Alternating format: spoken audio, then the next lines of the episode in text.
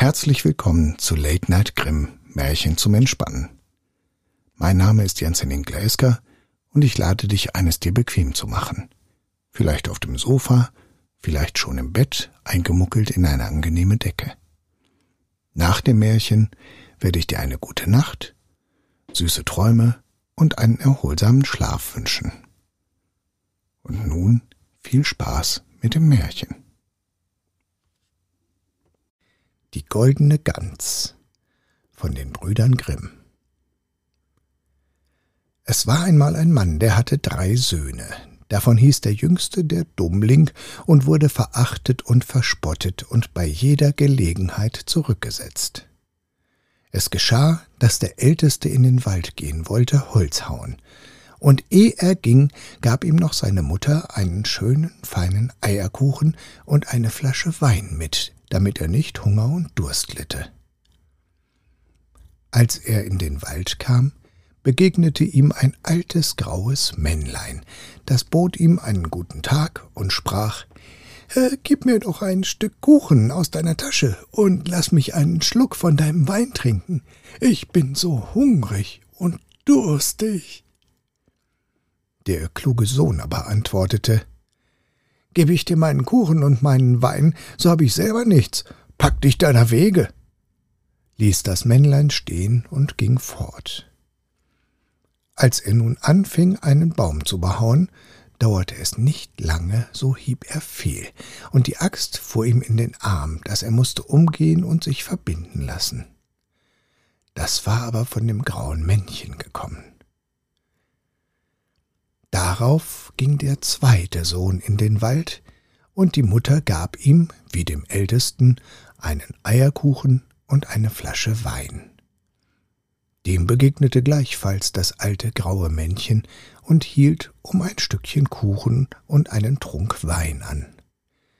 Aber der zweite Sohn sprach auch ganz verständig Was ich dir gebe, das geht mir selbst ab. Ach, pack dich deiner Wege ließ das Männlein stehen und ging fort.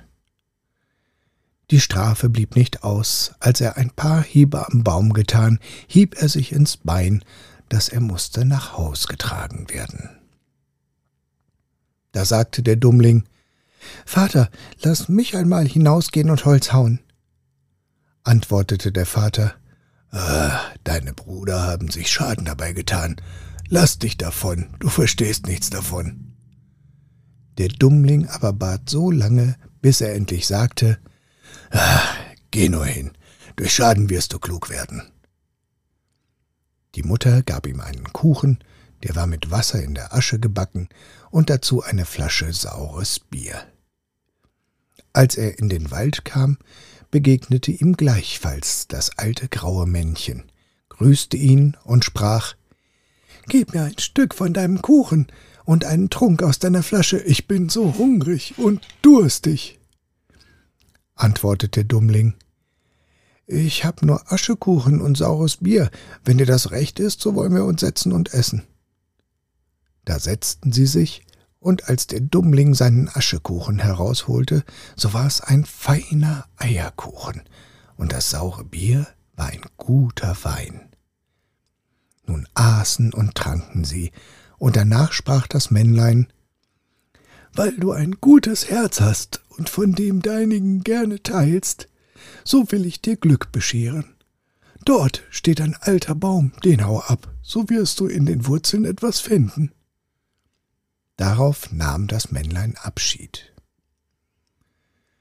Der Dummling ging hin und hieb den Baum um, und wie er fiel, saß in den Wurzeln eine Gans, die hatte Federn von reinem Gold. Er hob sie heraus, nahm sie mit sich und ging in ein Wirtshaus, da wollte er übernachten. Der Wirt hatte aber drei Töchter, die sahen die Gans, waren neugierig, was das für ein wunderlicher Vogel wäre, und hätten gar gern eine von seinen goldenen Federn gehabt. Die Älteste dachte, hm, es wird sich schon eine Gelegenheit finden, wo ich mir eine Feder ausziehen kann. Und als der Dummling einmal hinausgegangen war, fasste sie die Gans beim Flügel, aber Finger und Hand blieben ihr daran festhängen. Bald hernach kam die zweite und hatte keinen anderen Gedanken, als sich eine goldene Feder zu holen. Kaum aber hatte sie ihre Schwester angerührt, so blieb sie fest hängen. Endlich kam auch die dritte in der gleichen Absicht. Da schrien die andern Bleib weg, um Himmels willen, bleib weg. Aber sie begriff nicht, warum sie wegbleiben sollte, dachte Sind die dabei, so kann ich auch dabei sein, und sprang hinzu, und wie sie ihre Schwester angerührt hatte, so blieb sie an ihr hängen. So mussten sie die Nacht bei der Gans zubringen. Am andern Morgen nahm der Dummling die Gans in den Arm und ging fort und kümmerte sich nicht um die drei Mädchen, die daran hingen. Sie mussten immer hinter ihm dreinlaufen, links und rechts, wie es ihm in die Beine kam.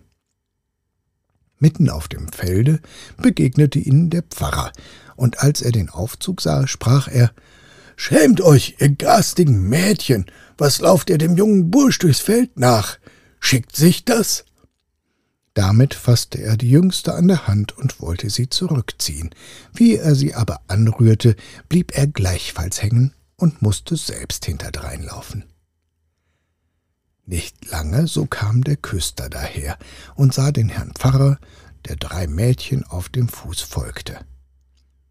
Da verwunderte er sich und rief Ei, Herr Pfarrer, wo hinaus so geschwind? Vergesst nicht, dass wir heute noch eine Kindsdorfer haben lief auf ihn zu und fasste ihn am Ärmel, blieb aber auch festhängen. Wie die fünf so hintereinander hereintrabten, kamen zwei Bauern mit ihren Hacken vom Felde. Da rief der Pfarrer sie an und bat, sie möchten ihn und den Küster losmachen. Kaum aber hatten sie den Küster angerührt, so blieben sie hängen und waren ihrer nun siebene, die dem Dummling mit der Gans nachliefen. Er kam darauf in eine Stadt. Da herrschte ein König, der hatte eine Tochter, die war so ernsthaft, dass sie niemand zum Lachen bringen konnte. Darum hat er ein Gesetz erlassen, wer sie könnte zum Lachen bringen, der sollte sie heiraten. Der Dummling, als er das hörte, ging mit seiner Gans und ihrem Anhang vor die Königstochter und als diese die sieben Menschen immer hintereinander herlaufen sah, fing sie überlaut an zu lachen und wollte gar nicht wieder aufhören. Da verlangte sie der Dummling zur Braut, aber dem König fiel der, gefiel der Schwiegersohn nicht. Er machte allerlei Einwendungen und sagte, er müsste ihm erst einen Mann bringen, der einen Keller voll Wein austrinken könne.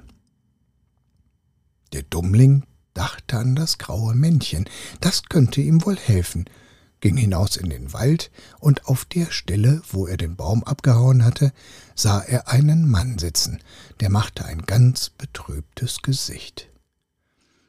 Der Dummling fragte, was er sich so sehr zu Herzen nähme.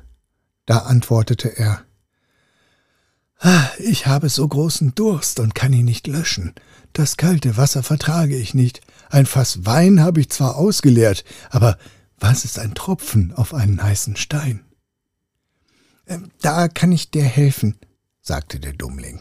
Komm nur mit mir, du sollst satt haben. Er führte ihn darauf in des Königs Keller, und der Mann machte sich über die großen Fässer, trank und trank, dass ihm die Hüften wehtaten, und eh ein Tag herum war, hatte er den ganzen Keller leer getrunken. Der Dummling verlangte nun abermals seine Braut. Der König aber ärgerte sich, dass ein schlechter Bursch, den jedermann einen Dummling nannte, seine Tochter davontragen sollte, und machte neue Bedingungen. Er müsse erst einen Mann schaffen, der einen Berg voll Brot aufessen könnte. Der Dummling besann sich nicht lange, sondern ging gleich hinaus in den Wald. Da saß auf demselben Platz ein Mann, der schnürte sich den Leib mit einem Riemen zusammen, machte ein grämliches Gesicht und sagte Ach, ich habe einen ganzen Backofen voll Raspelbrot gegessen, aber was hilft das, wenn man so großen Hunger hat wie ich? Mein Magen bleibt leer, und ich muss ihn zuschnüren, wenn ich nicht hungers sterben soll. Der Dummling war froh darüber und sprach Mach dich auf und geh mit mir, du sollst dich satt essen. Er führte ihn an den Hofe des Königs, der hatte alles Mehl aus dem ganzen Reich zusammenfahren und einen ungeheuren Berg davon bauen lassen. Der Mann aber aus dem Walde stellte sich davor, fing an zu essen, und in einem Tag war der ganze Berg verschwunden. Der Dummling forderte zum dritten Mal seine Braut. Der König aber suchte nach einem noch einmal Ausflucht und verlangte ein Schiff, das zu Land und zu Wasser fahren könnt. So wie du aber damit angesegelt kommst, sagte er, sollst du gleich meine Tochter zur Gemahlin haben. Der Dummling ging geraden Weges in den Wald. Da saß das alte graue Männchen, dem er seinen Kuchen gegeben hatte, und sagte Ich habe für dich getrunken und gegessen. Ich will dir auch das Schiff geben. Das alles tue ich, weil du barmherzig gegen mich gewesen bist.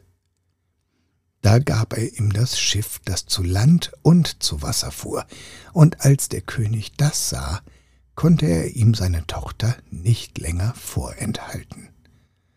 Die Hochzeit ward gefeiert.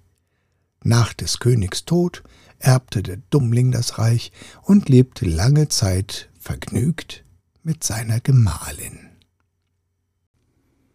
Das war Late Night Grimm, Märchen zum Entspannen. Ich danke dir fürs Zuhören und freue mich, wenn du dem Kanal hier folgst und vielleicht auch weitere Folgen anhörst. Ich wünsche dir eine gute Nacht süße Träume und einen angenehmen Schlaf. Mach's gut.